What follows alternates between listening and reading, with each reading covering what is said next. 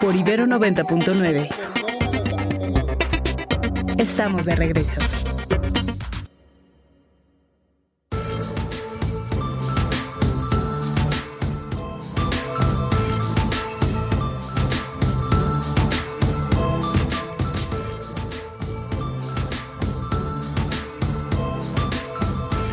Ocho con 11 minutos y nos vamos con Ernesto Osorio, que ayer recibí varios comentarios con esto de que platicamos de que tú has seguido al presidente del observador desde sus mañaneras de eh, la Ciudad de México. Hay quien eh, me dijo que es muy interesante tu perspectiva, hay quien me pidió que te abrazara también. Este, pero eso ya lo platicaremos a ver si mañana o pasado, como ya quedamos. Querido Ernesto, cuéntanos qué ha pasado esta mañana. Así es, mi querido Mario, muchas gracias. Muy buenos días y buenos días, Oscar, Sofía, amigos que nos escuchan. Hoy el presidente está en Palenque, Chiapas, en donde inaugura el Museo de Sitio del Área Arqueológica de Chichen Itza. Esta nueva oferta turística que se ofrece por parte del gobierno de México y que se alimenta de todo lo que se ha recuperado a partir de los trabajos de construcción del tramo del tren Maya que atraviesa justamente por esta zona arqueológica de eh, la Ribera Maya. El presidente ha dejado también que la secretaria de Gobernación presente ya la última explicación de sus 20 reformas constitucionales en lo que tiene que ver con la eh, reforma que elevará pues a rango constitucional la, el ofrecimiento y el servicio del tren de pasajeros que va con, con los que está eh, construyendo el gobierno de México en diferentes proyectos. Habló del tren del Istmo, habló del tren México-Toluca y también del tren Maya.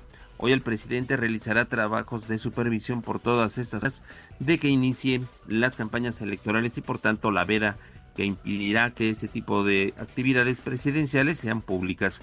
Y luego también, bueno, ya al presidente le han preguntado a algunos de los reporteros que están presentes en ese lugar y uno de ellos le cuestiona si es que a eh, cinco años, un poco más, algunos meses más, él se siente satisfecho de cuál será su legado y de lo que ha hecho. Y vamos a, a escuchar cómo fue que respondió el presidente hace unos minutos. Especial el que merecía el sureste de México, porque había un desbalance notorio. Crecía el norte, crecía el centro y el sureste decrecía.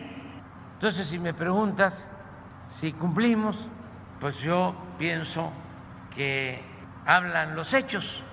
Entonces, estamos satisfechos. El presidente comenta también que hoy, bueno, es un gran día para la arqueología mexicana, ya que para la, la cultura maya es por primera vez se abre sobre la gran ciudad de Chichen Itza, este museo que, como te decía, se necesitaba mucho en la zona del sureste del país.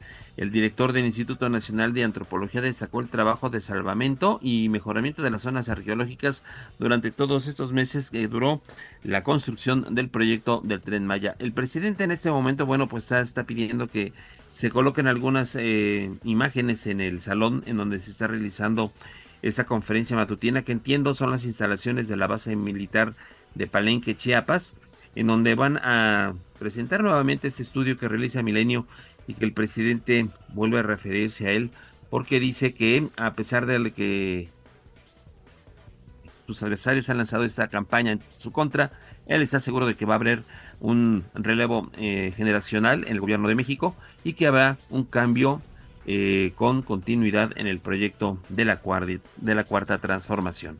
Y eso es parte de lo que va a la conferencia matutina allá en Palacio Nacional. Eh, en cuanto a los temas de violencia, solamente una referencia en el sentido de que dice el presidente que sigue teniendo ese problema y que no es lo mismo comparar lo que sucede en diferentes estados y en este caso, bueno, destaca lo que pueda suceder en Michoacán o en Chiapas, que no es lo mismo que dice lo que sucede en Guanajuato, que es una entidad que gobierna el Partido de Acción Nacional. Es parte de lo que va de la, de la conferencia matutina, mi querido Mario. Yo habría pensado, Ernesto, que al presidente le iba a entrar al asunto de la, del careo de Carlos Loret con su hermano Pío López Obrador de ayer.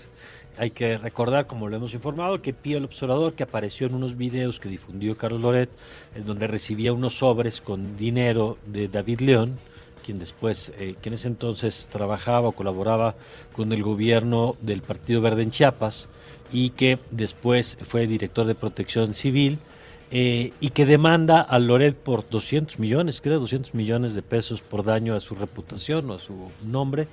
Eh, yo estoy seguro, casi me apostaría que si alguien le pone la pregunta al presidente, pues mañana al rato le va a entrar, pero bueno, vamos a ver, a ver si si, si, se sube a esa discusión y a ese caso, porque bueno, pues tiene uno de sus villanos favoritos, ¿no? Que es Carlos Loret. Así es, y vamos a estar pendientes en cuanto sea, nos volvemos a enlazar contigo. Órale, perfecto, gracias Ernesto. Muy buenos días. Buenos días, ahí está la información. Usted díganos, ¿usted cree que el presidente se va a subir o no? Eh, a ese tema. Por lo pronto yo le recuerdo que puede comunicarse con nosotros a través del 55 529 2599 55 529 2599 y nos vamos ahora sí con Oscar y con Sofía que nos tienen más noticias.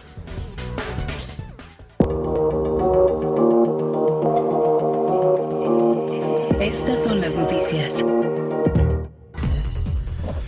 Así es, Mario. Bueno, les platicamos que la pugna del cártel del noroeste y el cártel del Golfo Nuevo León dejó cuatro muertos, así como incendios a edificios y patrullas en el municipio de Doctor Cos, según lo informó este martes el gobierno estatal y un intenso enfrentamiento entre un grupo delincuencial y agentes policiales dejó este martes un saldo de tres muertos en el estado de Veracruz.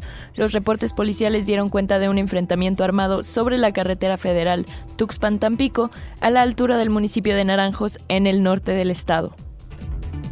Y un enterramiento de la época prehispánica que arroja luz sobre prácticas funerarias únicas y cómo se llevaban a cabo en la región fue descubierto en el estado de Nayarit por personal del Instituto Nacional de Antropología. El funcionario adjudicó la violencia de las últimas horas a esa pugna histórica entre ambos cárteles de Nuevo León, fronterizo con Texas, en Estados Unidos. 360. En una nueva alerta epidemiológica, la Organización Panamericana de la Salud reiteró su llamado a los países de las Américas a intensificar los esfuerzos y las acciones de control del mosquito transmisor del dengue. Escuchemos este reporte de Radio Francia Internacional al respecto.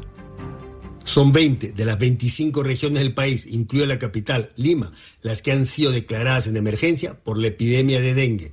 En lo que va del año, los casos de dengue superan los 31.000.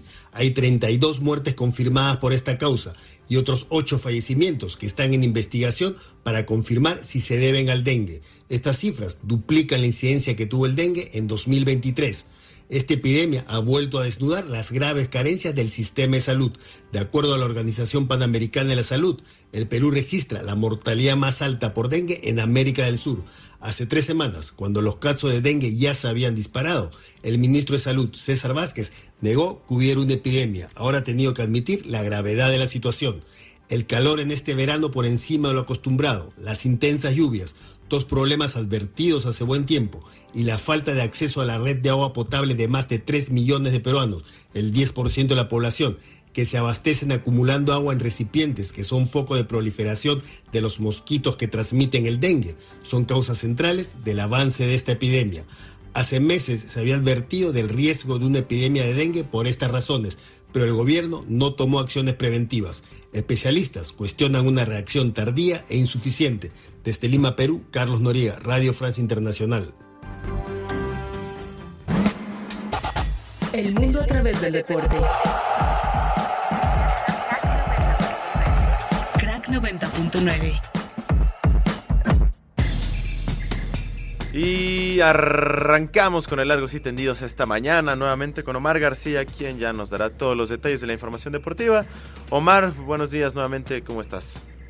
Querido Oscar, qué gusto saludarte de nueva cuenta y pues vámonos largos y tendidos el día de ayer, eh, actividad del abierto mexicano de tenis que ya empieza a perfilar su última etapa. Ayer día de favoritos, por una parte Dusan Lajovic terminó con la esperanza mexicana, eliminó a Rodrigo Pacheco Méndez con parciales de 6-2 y 6-2. También eh, Casper Rudd hizo valer su condición de favorito con parciales de 6-4, 6-7 y 6-3 sobre Christopher Eubanks. También Holger Rung mantiene su paso eh, arrollador en las canchas canchas mexicanas, 6-2, 6-3 los parciales ante Michael eh, Mo, Sisipa, 6-3, 6-4 derrotó a Román Safiulín para instalarse también en la siguiente etapa. La gran sorpresa del día de ayer llegó con Daniel Admayer, que con parciales de 6-3, 3-6 y 6-3 eliminó a Alexander Zverev, uno de los grandes, grandes favoritos de este torneo. Así que bueno, pues ya nos perfilamos a los octavos de final con los 16 mejores. Mañana estaremos hablando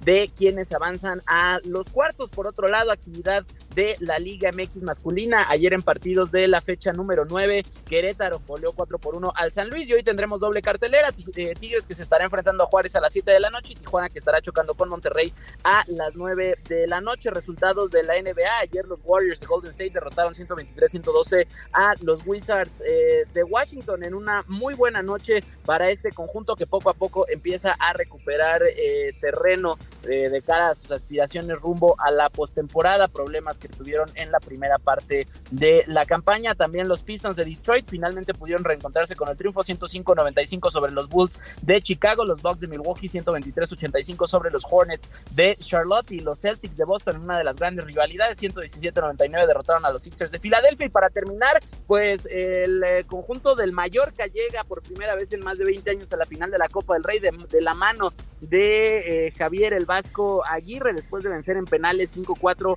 a la Real Sociedad tras un empate a uno en el marcador global y ya esperan a su rival del próximo 6 de abril, al ganador entre el Atlético de Bilbao y el Atlético de Madrid. El parcial favorece a los vascos 1 por 0 de momento, aunque el día de mañana se estarán enfrentando, ya estaremos también platicando al respecto. Muy bien, gracias Omar. Seguro, querido Mario, ya nos escuchamos el día de mañana. Ya saben que me pueden encontrar en arroba mar RGC. Les mando un fuerte abrazo. Abrazo, abrazo de vuelta.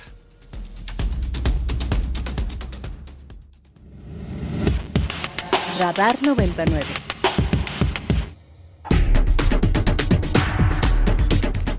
Son las 8.22. Acuérdense que este es un año eh, en el que coincide, como ocurre cada 12 años, el proceso electoral de Estados Unidos con el proceso de México, que por cierto, digo, es una tontería lo que voy a decir, pero que los años bisiestos coinciden con los años de elecciones de Estados Unidos, son cada cuatro años también. Bueno, este año, en noviembre, hay la elección, usted sabe que está avanzando el proceso de lo que eh, se conoce como las elecciones primarias, donde van definiendo los candidatos de cada partido. En este caso, el presidente Biden ha buscado la reelección, por lo tanto, pues va, va solo prácticamente. Y, en el caso republicano, pues Trump ya sabe que está en el camino de hacerse de la candidatura de su partido para buscar también la reelección. Y el tema es qué papel está jugando el asunto de la migración en ese proceso electoral.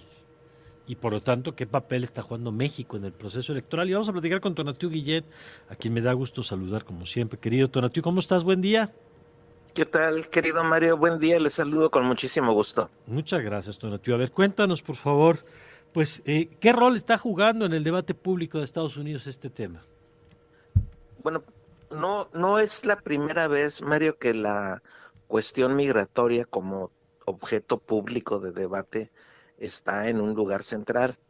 Ya, ya Trump se encargó de hacerlo desde el año 2015 y, y ha persistido como un gran objeto de disputa, de, de definición, incluso de preferencia electoral. Incluso diríamos que de 2015 a la fecha ha aumentado su peso específico. O sea, ahora es mucho más importante que hace ocho o nueve años. Entonces ese, ese, ese rol eh, está implicando que la frontera y los flujos migratorios que pasan por México y arriban a la frontera sur de Estados Unidos tengan un papel estratégico. Y, y puesto en términos muy simples, eh, diríamos que en estos meses, si si los flujos descendieran, como ha pretendido Biden repetidamente con México para que eh, México tenga un rol de contención más fuerte, si, esos descendieran, eh, ayudarían a Biden. Si no descienden y sigue lo que Trump llama la crisis en la frontera y la invasión y, y todas estas eh, distorsiones que hacen de la población migrante, si eso persiste, eh, favorecen evidentemente a Trump porque le va a reclamar a Biden el descontrol de la frontera y la ruptura de la soberanía y cosas de este tipo. Entonces, en resumen, nuestra frontera compartida y la problemática migratoria tienen un rol muy, muy relevante en la definición del resultado. Y aquí, y aquí de pasadita, pues el gobierno de México también juega la pelota. ¿Y cómo la, ¿y cómo la juega? Pero juega la pelota. A ver, es que eso, eso es importante porque eh, ¿qué puede hacer el gobierno mexicano o cómo juega en este tema? Eh, ¿Qué márgenes tiene el gobierno mexicano para incidir? Muchos, muchos tiene y, y creo que la está jugando desde que empezó el gobierno de Biden. Hay, hay datos que son poco conocidos, pero el, en, antes de Biden y con el arreglo de Trump, incluso previamente, el, el, el gobierno de México tiene dos estadísticas, una, eh, también lo voy a decir muy en general, pero que tiene muchas finuras, pero en general es este, el número de detenciones que hace y luego el número de, de repatriaciones que hace. Mm. Hasta antes del gobierno de Biden, todavía con Trump, el número de detenciones y el de repatriaciones se parecían mucho. O sea, más o menos 80, 90%, poco más, este, de las detenciones terminaban en repatriación. A partir de enero del 21 se fue abriendo un margen y, y progresivamente cada vez se hacían más detenciones, pero menos repatriaciones, lo cual implica que las personas de alguna manera se quedan en México y llegamos a un punto en los últimos meses eh, y especialmente en diciembre que fue increíble, en donde se hacían algo así como 95 mil detenciones y prácticamente cero repatriaciones.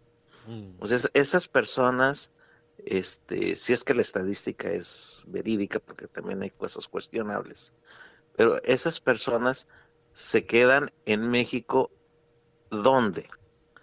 Y lo más probable es que terminen intentando el cruce o la solicitud de refugio en Estados Unidos. Claro. Y el resultado fue, Mario, que seguramente lo registraron bien, que eh, tuvimos en la frontera norte, sur de Estados Unidos, tuvimos los números más altos de la historia. Mm y el de diciembre en particular fue increíblemente grande, por lo que Estados Unidos llama detenciones, fueron 300 mil, lo que nunca, nunca había ocurrido en, los registros. ya en enero bajó un poco, pero con esto lo que te quiero decir es que si hay un rol, o sea, si juega México la pelota. Ahora fíjate, ayer veía una nota en el New York Times, ayer o antier, no me acuerdo, que hablaba del crecimiento que está teniendo la economía de Estados Unidos y decían que se explica, al menos parcialmente, por el, el tema migratorio y cómo eh, parte de la falta de trabajadores que se hizo particularmente evidente con el periodo de pandemia, se cubrió con el tema de los migrantes, y hablamos de migrantes legales e ilegales, y sin embargo, esta, este efecto positivo de la migración no está en la conversación allá, ¿no? O sea, se, se encuadra todo esto que nos estás contando como una amenaza para el país y, y, y, se ha perdido quizá esta idea de cuáles son los efectos favorables para la propia economía de Estados Unidos. Tienes toda la razón y, y es muy conocido en Estados Unidos por gente que analiza mercados laborales que el rol de, la, de, la, de los flujos migratorios, eh, el viejo rol mexicano, recordarás que era cíclico, que íbamos a trabajar unos meses y regresábamos en grandes cantidades, este se ha ido acotando, pero formaba parte de, de, valiosa de sectores económicos, especialmente del agrícola, que era muy sensible a estos ciclos, pero también después de, los servicios urbanos, eh, de manera muy importante, y sigue siendo un mercado o un componente del mercado muy grande. Y Estados Unidos tuvo una recuperación pospandémica eh, pues, bastante buena y demandó fuerza de trabajo eh, internacional en, grandes números. Entonces, esto es cierto. Hay un mercado laboral que demanda, hay pues por muchas necesidades una oferta también muy grande. Eh, México volvió a ser parte de, ese mercado laboral, también de manera pospandémica, aunque también sumamos un grupo muy grande de refugiados o de solicitantes de refugio, pero el, hecho es que ese mercado laboral sigue demandando. Y es la, y es la gran paradoja y francamente la hipocresía del discurso, porque por un lado hay una demanda y una necesidad de, de un mercado laboral atendido por extranjeros, como los que estamos describiendo, y del otro lado hay discursos violentísimos contra esta población. Entonces son eh, paradojas de la coyuntura y yo creo que este jueves, Mario, que hay visita de Trump y de Biden a la frontera, pues va a ser el día de los reclamos y en donde vamos a ver esas dos posiciones de alguna manera reflejadas en lo que vayan a ser esos discursos y creo que del lado de Biden a la mejor avanza más todavía en algunas medidas restrictivas que pues está en juego su presidencia. Entonces es muy probable que, que sí le pise el, lado duro al discurso y eventualmente a disposiciones nuevas que puedan eh, hacer más dura y restrictiva la frontera. De acuerdo. Pues muchas gracias, Donatiu, como siempre. Qué gusto saludarles, un abrazo. Gracias igualmente. Es Donatiu Guillén, eh, académico, experto en temas de migración, en relación México-Estados Unidos, y quien fuera también al principio de la administración, titular del Instituto Nacional de Migración. 8 con 32, vamos a una, a un corte y regresando va a estar Jorge Fernández Menéndez con nosotros, eh, va a estar Jimena Andión un poquito más adelante, lo que resta de la mañanera también, que le hacemos un corte, ya sabe que antes de irnos, todo esto al volver, querido Oscar. Ya volvemos.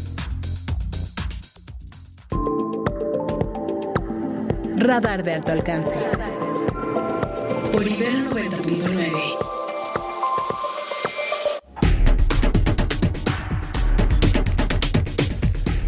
Bueno, ya tenemos en la línea a Jorge Fernández Menéndez, periodista, titular de en ADN 40 y a quien no requiere mayor presentación. Querido Jorge, ¿cómo estás? Qué gusto saludarte como siempre. Mario, es un placer estar contigo, con todo tu auditorio, como siempre también, que es un placer.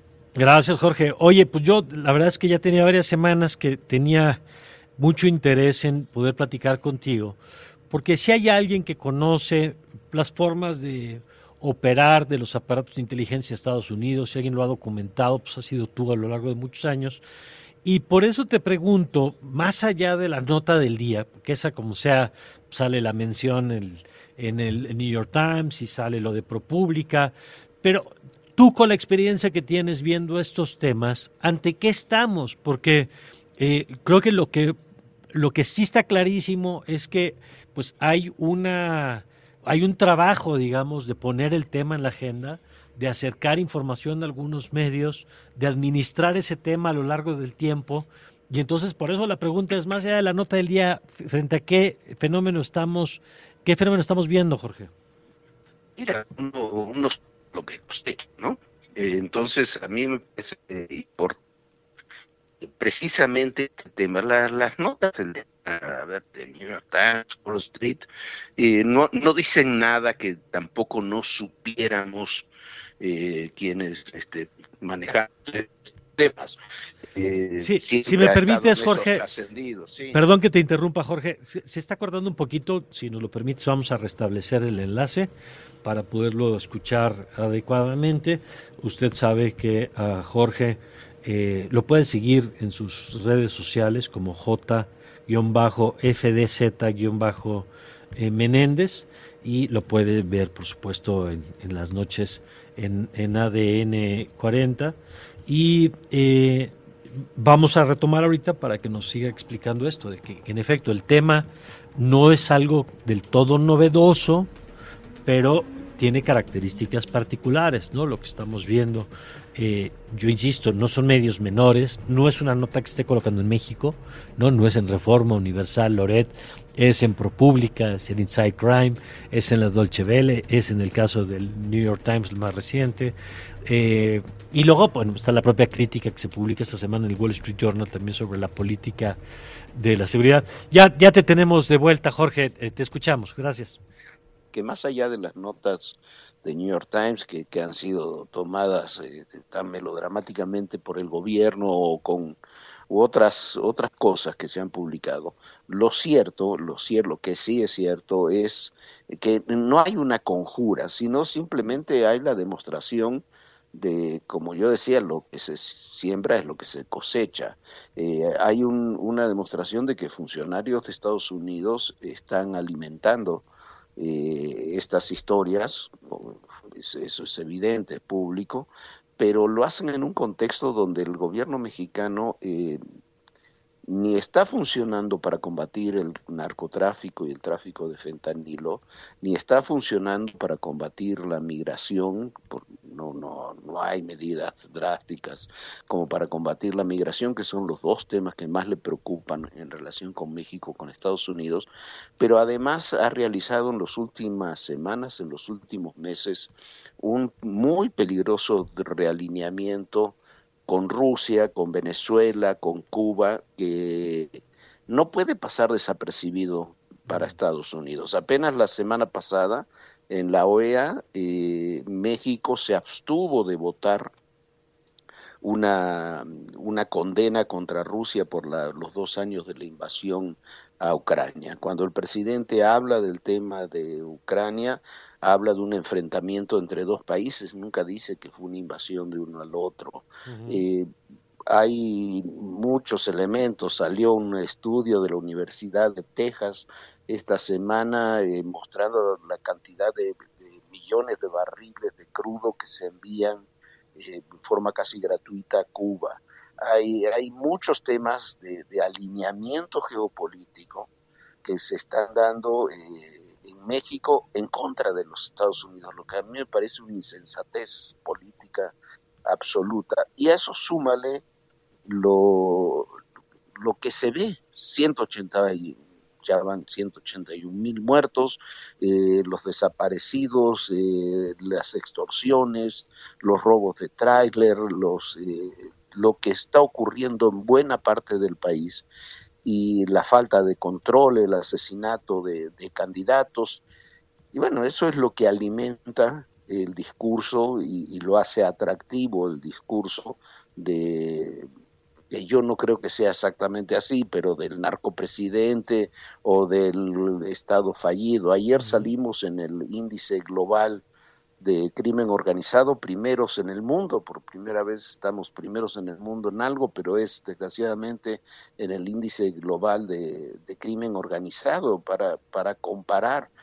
Eh, son 170 países, si no me equivoco, los que se estudian. Eh, Venezuela está en el lugar 40, o sea, estamos 40 veces este, por encima de Venezuela. Eh, esa es la verdadera situación, eso es lo que está detrás de todas estas, estas cosas de prensa. Ahora, ¿qué buscarían como efecto esas notas? Es decir, eh, porque yo veo dos, dos, consecuencias. La primera es eh, que se coloque el tema de la discusión. Eh, creo que la oposición pues, lo está tratando de capitalizar, está en las redes, cogió calle con la movilización, con las consignas estas de narcopresidente. Creo que la propia campaña de Xochitl Gálvez ya entendió que si hay un tema que puede capitalizar es el de la seguridad pública y por eso el cambio a Fresnillo como ciudad de arranque simbólico, creo que de la campaña. Entonces, ese es un efecto, pero en términos de la relación con Estados Unidos, ¿Tú crees que esto pudiera ser un cambio o provocar un cambio en la política del presidente del observador? Porque ya vimos que lo que él suele hacer frente a estas cosas es doblar la apuesta. Sí, siempre más que doblar la apuesta, yo lo que digo es una fuga hacia adelante, ¿no? Este, Te pones, eh, ¿no? Te, pones eh, en una en otra posición.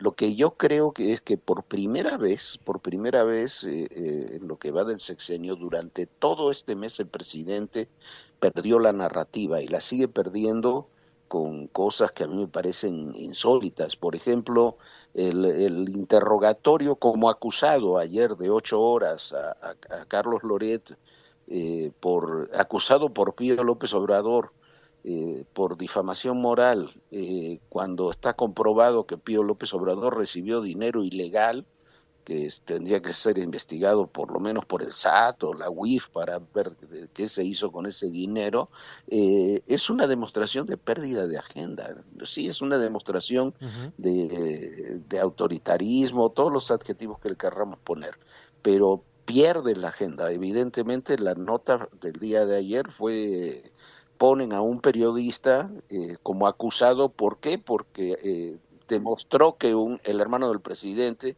estaba cometiendo actos de corrupción. Y, y, y, así puedes ir con muchos otros temas. Mira, ayer presentaron eh, un eh, ayer, anteayer juicio político contra Alberto Pérez Dayán por haber eh, declarado inconstitucional la, la, reforma energética. Y ayer mismo Raquel Buenrostro dice que gracias a que se declaró inconstitucional la reforma energética se acabó la controversia energética con Estados Unidos y que eso es un beneficio. Entonces, la agenda está perdida, la agenda está perdida, la narrativa está perdida. Eh, me parece que, que, comienzan las campañas en un momento en que el presidente pensó que durante todo febrero iba a estar colocando sus temas de las grandes reformas y en febrero lo que hemos tenido son todas estas discusiones. Esto va a seguir porque el tema va a seguir, ¿no? Eso, a ver, déjame cerrar con eso. A ver, eh, ¿va a seguir por qué? Y, y, te lo pregunto porque además veo que desde Estados Unidos hay dos mensajes. Por un lado, el gobierno oficialmente de Estados Unidos diciendo que no hay ninguna investigación en contra del presidente, y por el otro, esta operación que no tiene nombre y apellido, pero pues que apunta hacia la DEA como, como una de las fuentes por lo menos de información, eh, en la que el tema se ha ido colocando a lo largo de estas semanas. Primero, ¿cómo ves tú esta, estos esta doble señal desde Estados Unidos? Y dos, ¿por qué crees que el tema va a seguir? Mira, va a seguir porque por lo que está haciendo el propio gobierno de México. Yo creo que hay dos vertientes en esto. Eh, por supuesto, el gobierno de Estados Unidos este, no va a decir, si dice tengo una investigación contra el presidente de México, es una acusación, ¿no? Este, no, lo, no lo va a decir así. Pero está el tema de narcotráfico, inmigración, que es un tema, a ver lo que dicen mañana Putin y Biden, eh, no Putin, eh, Biden y Trump. fue un, un lapsus brutus, este, pero Biden y Trump en, la frontera, uno va a Le Paz, el otro va a Brownsville, pero los dos van a hablar de lo mismo. Eh, a ver qué dicen ellos, tema migratorio, fentanilo, que es uno.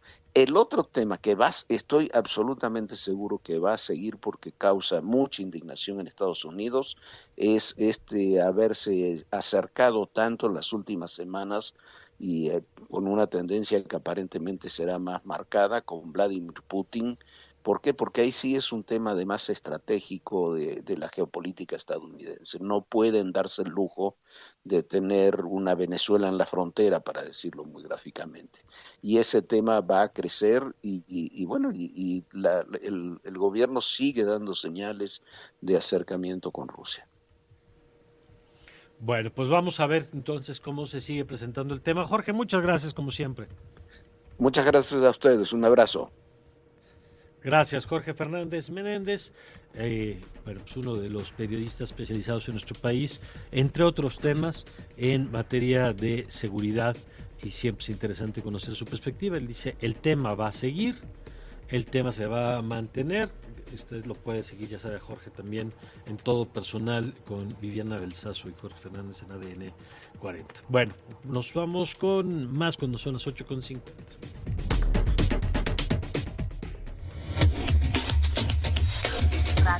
99. Radar 99. Querida Jimena Andión, ¿cómo estás? Muy buen día. Hola Mario, buenos días, ¿cómo estás? Muy bien, cuéntanos, ¿qué nos traes esta mañana? Pues mira, Mario, hoy les vengo a hablar de, de un tema que, que, he estado a escuchar mucho, pero que no necesariamente hay claridad sobre qué significa y también sobre cómo está México y América Latina. Quiero hablarles del, del concepto de espacio cívico, Mario, que se ha escuchado, se ha empezado a hablar mucho de él. ¿Y qué es el espacio cívico? Pues es ese, ese espacio pues, físico y virtual donde la ciudadanía, los grupos se organizan, se manifiestan, se expresan, exigen eh, rendición de cuentas a las autoridades, expresan disentos sobre algunos temas. Eh, y el concepto de espacio cívico se ha vuelto muy relevante, Mario, en el contexto en el que estamos de creciente erosión democrática, eh, porque al final, pues, eh, el concepto de que la ciudadanía pueda estar, pueda participar, pues es fundamental para cualquier régimen democrático, Mario. Lo que vemos en todo el mundo, pues, es que el espacio cívico se está cerrando, ¿no? Y cuando hablamos de espacio cívico, no solo hablamos del espacio para las organizaciones de la sociedad civil, sino en general para la ciudadanía. Si hay un comité de padres de familia en una escuela, eso también es espacio cívico, ¿no? Para ponerlo así muy concreto. Y Cívicus, que es una organización internacional, Mario, hace unos, unos monitoreos del estado del espacio cívico en el mundo. Eh, y, y fíjate los datos, dice que 87% de la población mundial vive en países que tienen un espacio cívico o cerrado, obstruido o represivo. Y este año, María, hay elecciones en muchos países del mundo, incluido México, Estados Unidos, en, la India, en muchos países muy grandes, y, la gran pregunta es si vamos a seguir tendiendo hacia regímenes más autoritarios y autocráticos y qué va a significar eso para el espacio cívico. Y bueno, en América Latina el espacio cívico también ha disminuido, también está cerrando. Eh, este, este monitoreo de Cívicus dice que solo 10 de los 35 países de América Latina califican como eh, países que tienen el espacio cívico abierto más. Eh, y hay, hay algunos temas claves de, ataques y, de las libertades civiles que se observan más en América Latina, incluido la intimidación, el acoso, el ataque a periodistas, la criminalización eh, y la, el uso de la fuerza excesivo en las protestas. Y bueno, Mario, eh, este, este monitoreo califica México como con un, un, un, espacio cívico entre obstruido y represivo, ¿no? En color naranja, o sea, casi yendo hacia el rojo. Entonces, bueno, es, una, es, un, es un elemento interesante observar esto en, en, los, en los momentos electorales que tendremos en, el país y en el mundo para ver hacia dónde estamos eh, dirigiéndonos, aunque las perspectivas pues no son muy eh, alentadoras, Pues sí, es muy preocupante esto que señalas. Luego damos por sentado que hay condiciones para la democracia, para el debate, para la deliberación, para la construcción de acuerdos o la gestión de desacuerdos. Y, y, pues qué bueno que nos recuerdas que no siempre es así y que más vale no demos por hecho que esos espacios ahí están y siempre van a estar, ¿no? Claro, no nos podemos dar por ganados, Mario, porque se pueden fácilmente ir cerrando y, dejar a la ciudadanía sin posibilidades justo de disentir, de exigir, de protestar y de expresarse, que es pues, pues es un elemento fundamental de la democracia y también de la de la de la posibilidad de exigir que nuestros derechos eh, se hagan realidad, Mario. Entonces sí, hay que observar este tema con mucha, con mucha, mucha contundencia. Muy bien, gracias Jimena. Gracias María, hasta luego. Hasta luego, es Jimena. Andión, ya antes con música nada más me comparte Marilena Morera un dato que dice que eh, no fue el, el fin de semana pasado no fue el más violento del sexenio, ha sido el más violento del año. Hubo uno más violento en octubre del 2022. Entonces, gracias a Marilena por la precisión. Eh, el fin de semana que acaba de ocurrir fue eh, el más violento de lo que va de este año. Eh, hubo uno con 283 homicidios que fue del 14 al 16 de octubre. Bueno. Pero ahora vámonos con Ernesto Osorio para que nos platique qué pasó en la mañanera ahora sí. Hola mi querida Sofi, bueno pues en estos minutos el presidente no ha abordado el tema de su hermano y de este careo que tuvo ayer con el periodista Carlos Loret, pero sí se ha ido en contra de todos los periodistas que han sido críticos de su gobierno. Esto a razón de una pregunta que le hacen sobre la amenaza o la posible aplicación de aranceles por parte del gobierno de Estados Unidos por prácticas desleales en la exportación de acero por parte de México. Dice el presidente que va a enviar a los, eh, al presidente de Estados Unidos y al primer ministro de Canadá información sobre cuál es esta guerra sucia que hay en su contra en un contexto electoral y pide que entiendan que no es una situación positiva para él el que tenga que estar enfrentando esta guerra sucia en donde incluso de esos países han venido a agredirlo y a difamarlo, como se eh, dice él, el caso del periodista del New York Times. Se ha lanzado en contra de diarios de circulación nacional, en particular del diario de Universal, en contra de los caricaturistas. Y bueno, hoy incluso hace unos minutos dijo que en caso de que el presidente Joe Biden y el primer ministro Trudeau no entiendan que existe esta situación, ese contexto electoral en donde hay una guerra sucia en su contra y no eh, entienden pues la situación para que no agredan a México y a su presidente, pues él no estaría acudiendo a la reunión de los tres líderes de América del Norte que está prevista para junio porque dice, ante todo, que tiene que haber respeto a la institución presidencial y es parte de lo que va de la conferencia matutina ya en Palenque, Chiapas. Bueno, pues entonces el presidente dice que si le siguen pegando no va a la reunión de junio. Así, eso acaba de asegurar que con eso amaga. Si lo siguen faltando el respeto, no irá en junio. Bueno, pues gracias Ernesto. Muy buenos días. Buenos días y con esto nos vamos, querido Oscar. Nos vamos, Mario. Muchas gracias a ti y a toda la gente que estuvo con nosotros desde la mañana aquí en Radar 99. Sofía, muchas gracias. Muchas gracias a ti, Mario, Oscar, a todos, a todos que nos escuchan. Nos seguimos escuchando el día de mañana y quédense al vórtice. Que se queden al vórtice siempre con buena música.